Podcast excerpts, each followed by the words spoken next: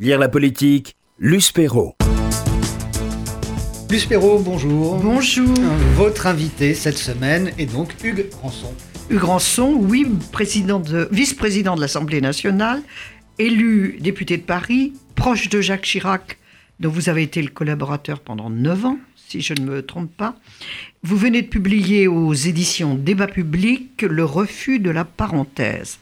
Alors, c'est une formulation qui a l'air un peu négative comme ça, le refus, mais en réalité, vous publiez un, livre qui est un message d'espoir en un renouvellement de, indispensable de notre démocratie. Expliquez pour, expliquez-nous un peu cette contradiction entre un titre qui semble être euh, un refus et le message que vous délivrez, parce que c'est un vrai message. Bonjour à vous, Luce Perrault, et merci de, de votre invitation. Ce livre, euh, en effet, il vient euh, à un moment du mandat où on est sorti de l'euphorie de, la victoire. Je l'ai écrit avant qu'on soit dans la période compliquée dans laquelle se trouve le pays. Mais il me semblait important de, dire ma, vérité par rapport à ce que j'ai lu ici ou là. On a beaucoup dit que l'élection d'Emmanuel Macron était un accident de l'histoire, un alignement des planètes, un concours de circonstances que euh, des gens issus de la droite, d'autres venant de la gauche, des milieux écologistes ou du, monde centriste, s'étaient réunis derrière un homme et un programme pour, de manière conjoncturelle, euh, mener les bonnes réformes pour le pays, celles venant de la droite, celles venant de la gauche, simplement euh, guidées par le seul critère de l'efficacité des mesures et, et avec en réalité une forme de pragmatisme. Voilà, remettre l'entreprise France sur les, sur les bons Ma conviction, c'est que si nous étions, si nous n'étions que cela, nous serions une parenthèse dans l'histoire politique de la France. Nous serions un moment que la France aura connu parce qu'un homme avait eu l'audace de le proposer et que, à la fin de son mandat, chacun euh, retournera chez soi. Je pense que l'élection de 2017, c'est une vraie chance pour le pays euh, et qu'elle a été en tout point exceptionnelle. Elle a été en exceptionnelle parce qu'elle a mm, permis à un homme de 40 ans qui ne s'était jamais présenté à quelque élection que ce soit de devenir président de la République. C'est une chance. Sans parti politique. Sans parti politique. C'est la, la, performance est là quand même. C'est une chance parce que c'est une élection qui a permis de chambouler le système politique installé et un système politique dont on comprend bien qu'il était à bout de souffle. C'est ce que nous disent d'ailleurs aujourd'hui encore les gens. D'ailleurs, s'ils nous le disent encore aujourd'hui, réfléchissons sur le fait que nous n'avons peut-être pas complètement rempli ce que nous avions euh, indiqué. Et puis c'est une chance aussi pour le pays parce que nous avons un programme ambitieux que je pense être un programme progressiste. Le refus de la parenthèse, c'est que je refuse que nous soyons une parenthèse dans l'histoire politique. Aujourd'hui, on ne sait pas encore répondre à cette question. Est-ce que euh, ceux qui euh, ont rejoint Emmanuel Macron sont là durablement dans la vie politique. Est-ce que cette recomposition de l'échiquier politique est durable, pérenne?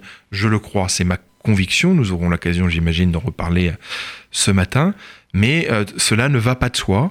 Ça veut dire euh, que, en tout cas pour ne pas être une parenthèse dans l'histoire, pour faire en sorte que cette recomposition politique soit pérenne, pour que la vie politique puisse avoir basculé dans une nouvelle ère avec de nouvelles pratiques, eh bien je crois qu'il faut que nous puissions théoriser ce que nous sommes, nous devons installer notre combat politique. Nous savons aujourd'hui où nous sommes, entre une droite qui s'est radicalisée et une gauche qui par ailleurs se radicalise aussi, nous y reviendrons j'imagine.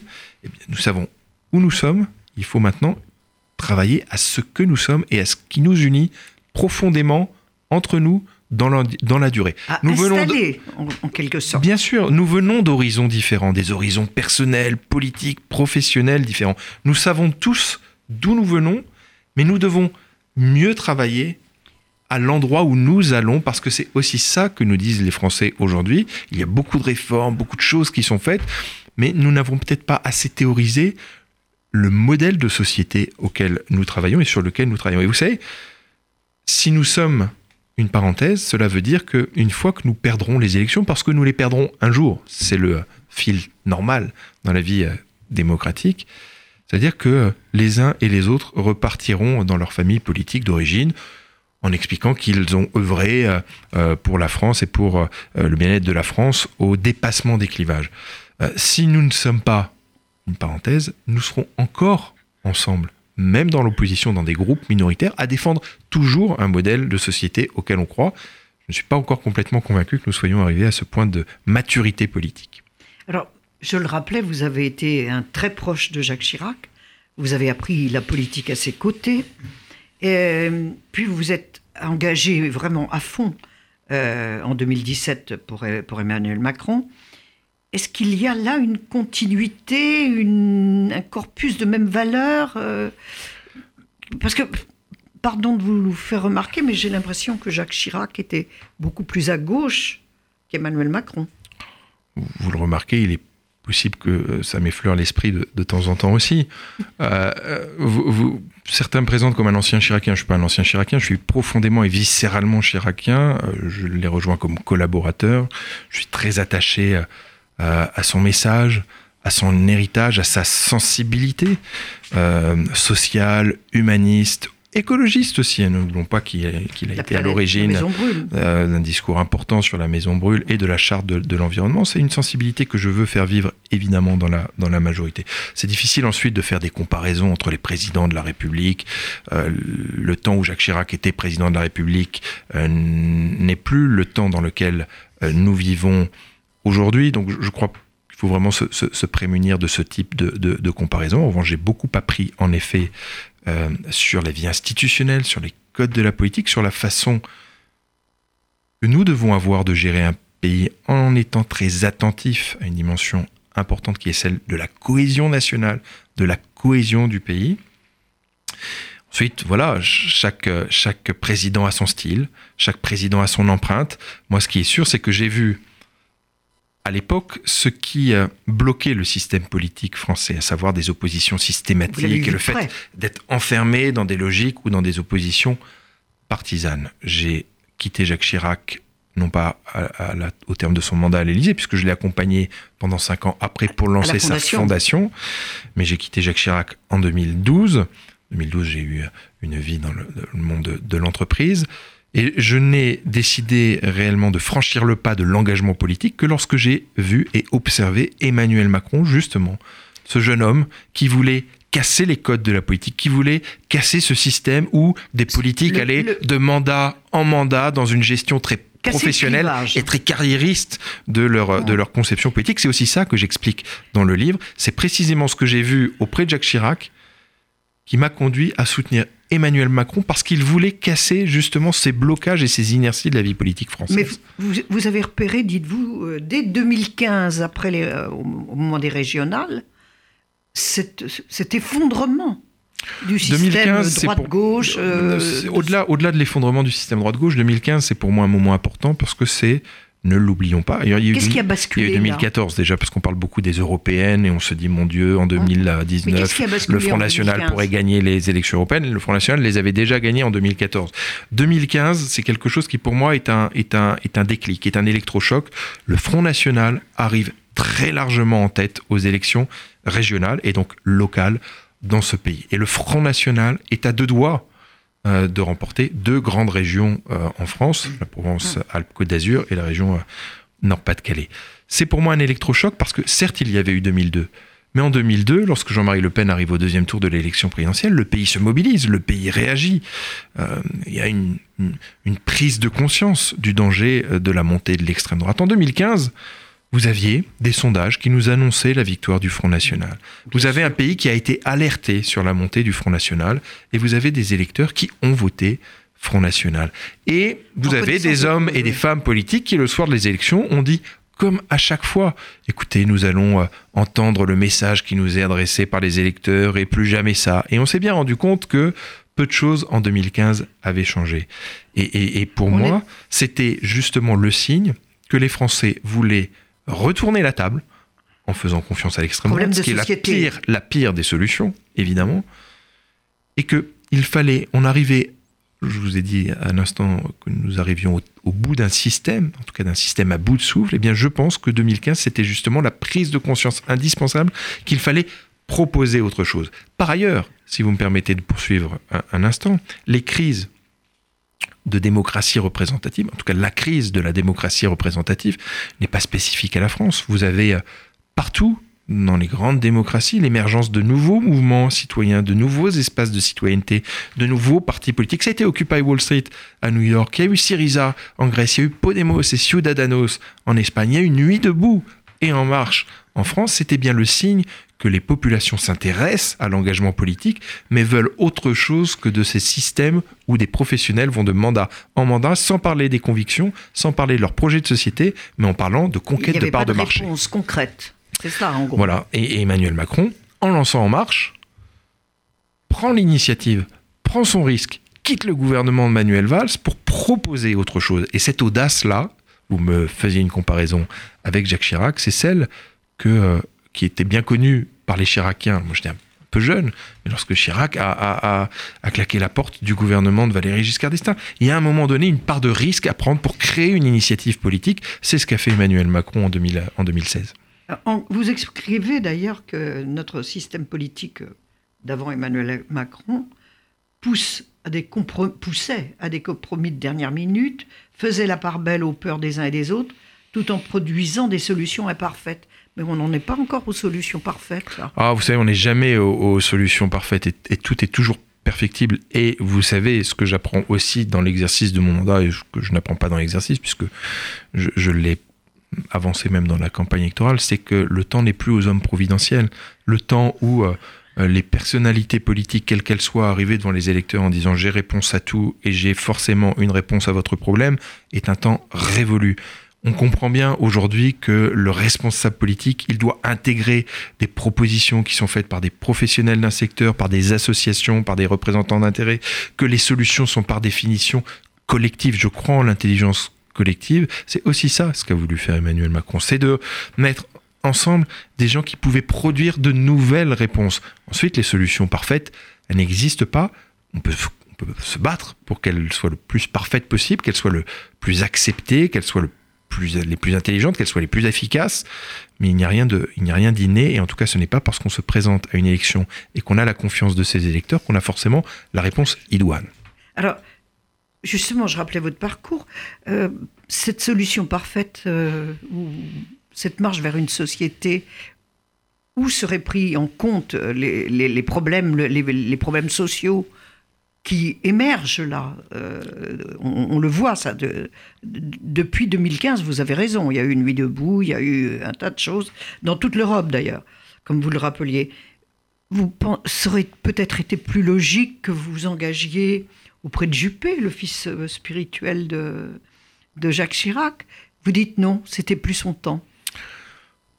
Je pense que ce n'était plus son temps, et je dis avec énormément de respect et d'estime pour, pour Alain Juppé et ce qu'il a apporté au pays. Euh, je, pense précisément que la primaire, ce que je dis aussi dans le livre, la primaire, que ce soit la primaire de droite ou la primaire de gauche, est un piège politique. D'ailleurs, si Alain Juppé a perdu la primaire, c'est qu'il a avancé un programme qui est un programme de présidentiable, mm. alors même que euh, l'enjeu d'une primaire, c'est d'aller séduire euh, le centre de gravité de son propre camp que précisément on ne parle pas de projet de société, on ne parle pas d'intérêt général dans le cadre d'une primaire, on essaye de séduire euh, son camp et les plus radicaux de son camp pour une fois avoir eu la confiance des plus radicaux de son camp, essayer d'aller convaincre le reste des Français. Je ne crois pas au système des primaires, pas plus d'ailleurs, peut-être est-ce mon côté gaulien, que je ne crois au système des partis à l'ancienne. Je pense qu'il faut à un moment donné parler de conviction, construire des plateformes d'idées, essayer d'avancer sur des choses plus originales, plus modernes, plus dynamiques.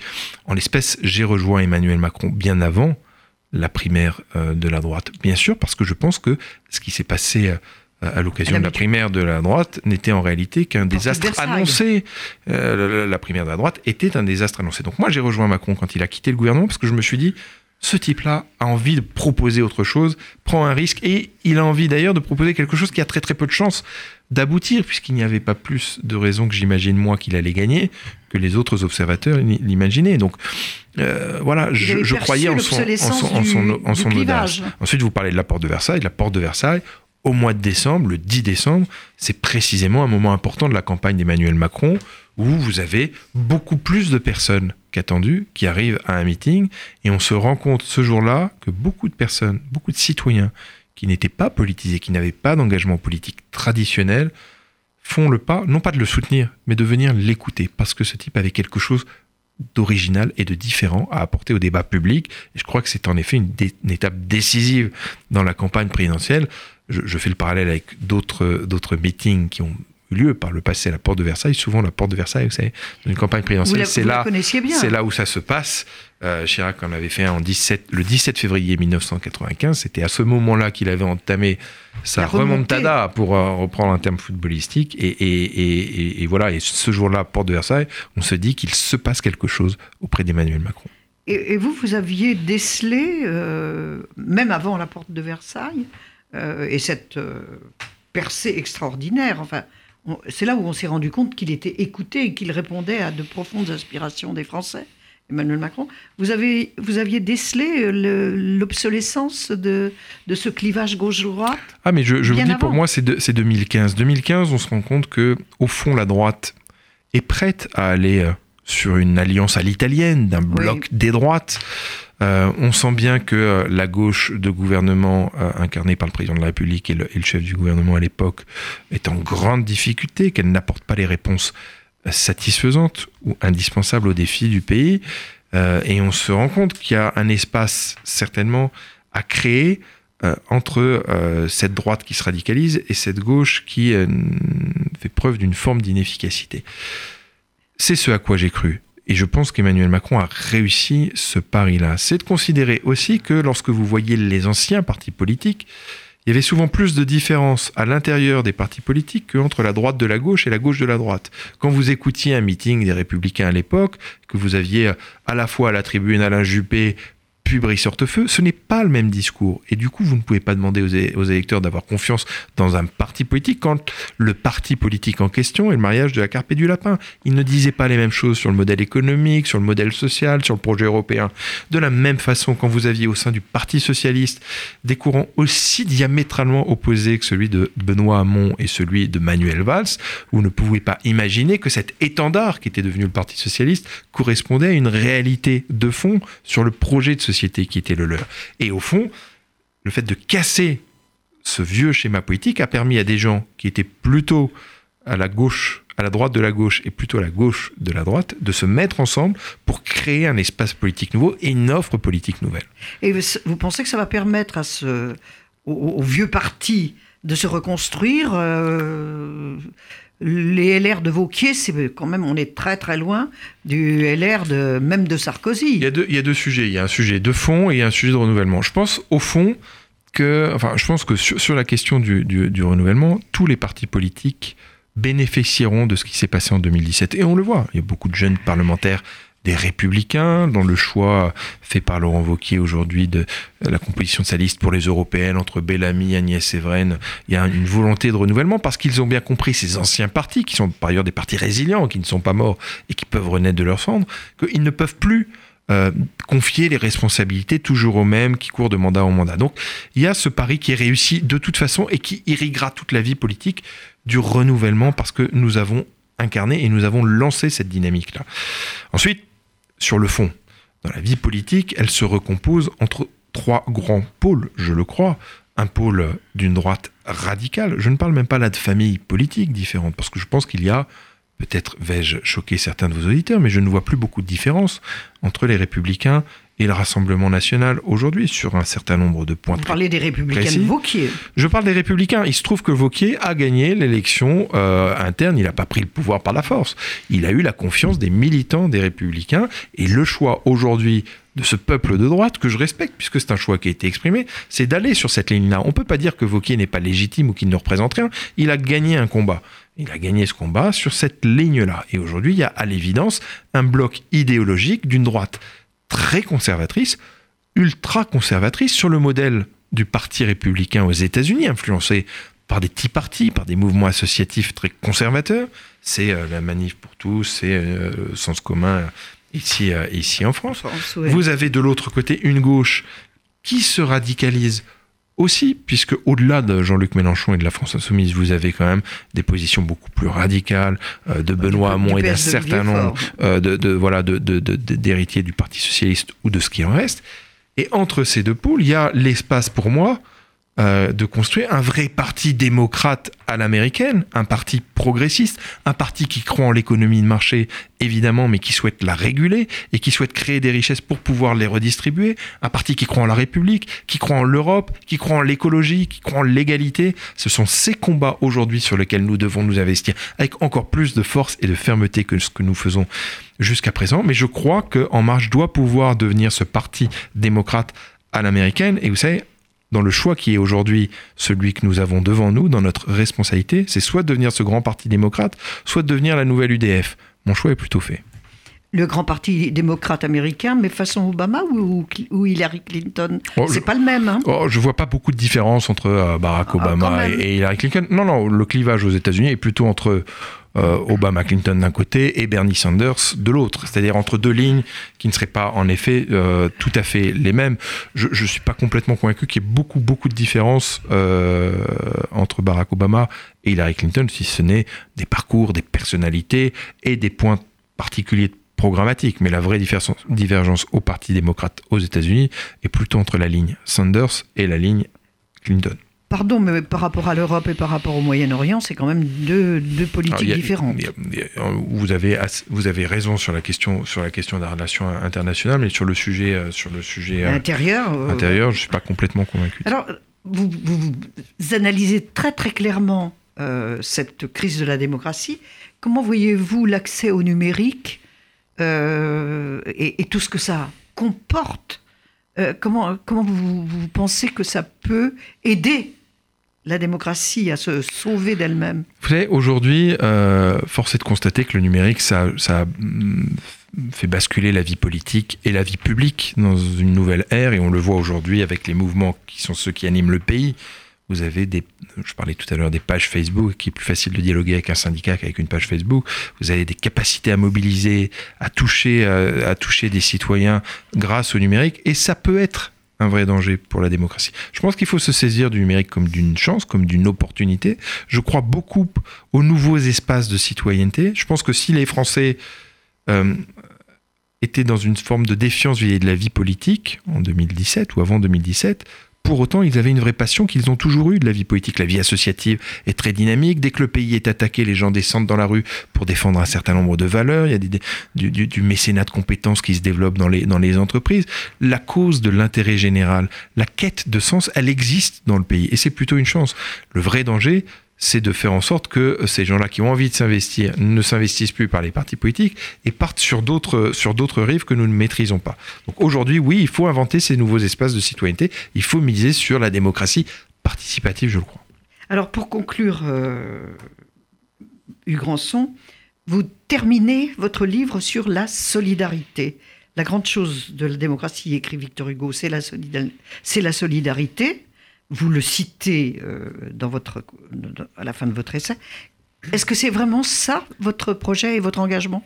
Ah, moi, je crois en une France euh, inclusive. Je crois que le vrai défi de la société aujourd'hui, c'est de faire en sorte que chacun, quel qu'il soit, quel que soit son âge, son origine, sa religion, son sexe, sa difficulté ou non dans la vie, que chacun puisse trouver sa place. On voit aujourd'hui qu'il y a un risque dans la société française, avec des Frances, plusieurs Frances, pas deux d'ailleurs, plusieurs, qui ne se comprennent pas, qui ne parlent pas le même langage, qui ne vivent pas les mêmes réalités, des Frances qui parfois se caricaturent, se vilipendent, des Frances dont on se rend compte qu'elles pourraient être amenées à se dresser les unes contre les autres, je crois que le vrai sujet aujourd'hui, c'est celui de la cohésion sociale, de la cohésion nationale. C'est d'avoir des politiques publiques qui permettent à chacun de trouver sa place. Vous savez, moi, euh, la différence entre euh, euh, mon engagement professionnel auprès de Jacques Chirac et mon engagement politique aujourd'hui, c'est que depuis j'ai eu trois enfants et que essayer de construire une société dans laquelle ces enfants, quels que soient leurs choix ou leurs options de vie, ces enfants pourront vivre dans un cadre harmonieux de paix, de stabilité, de développement durable,